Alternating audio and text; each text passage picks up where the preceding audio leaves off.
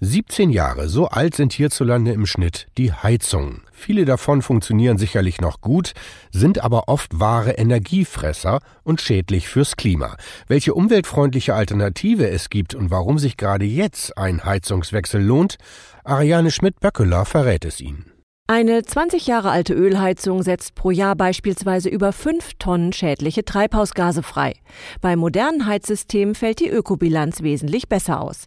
Aus dem Grund haben sich Verena Rausch und ihr Mann bei einer Modernisierung ihres 30 Jahre alten Eigenheims für eine Wärmepumpe entschieden. Wenn ich schon ein Haus kaufe, das einen Bestand hat, wo ich wenig dazu beitragen kann, dass es einen geringen Wärmebedarf hat, dann will ich zumindest dafür beitragen, dass die Wärme, die kommt, erneuerbar ist. Und wir können uns bewusst für einen Ökostromtarif entscheiden und somit sicher gehen, dass wir nur erneuerbar produzierten Strom nutzen. Und das haben wir getan. Nach zwei Wochen war die alte Heizung demontiert, Fußbodenheizung verlegt und die neue Wärmepumpe vom Fachmann eingebaut. Man guckt sich in der Regel mehr als einen Installateur an. Da, wo man das gute Gefühl hat und der Preis stimmt, entscheidet man sich für. Und wir haben uns für einen Kompetenzpartner von Weiland entschieden, weil uns da schon auch wichtig war, dass die Installation problemlos funktioniert. Moderne Heizungen sind aber nicht nur positiv fürs Klima, sondern wesentlich effizienter und dadurch auch gut fürs Portemonnaie, zumal ihr Einbau auch vom Staat gefördert wird.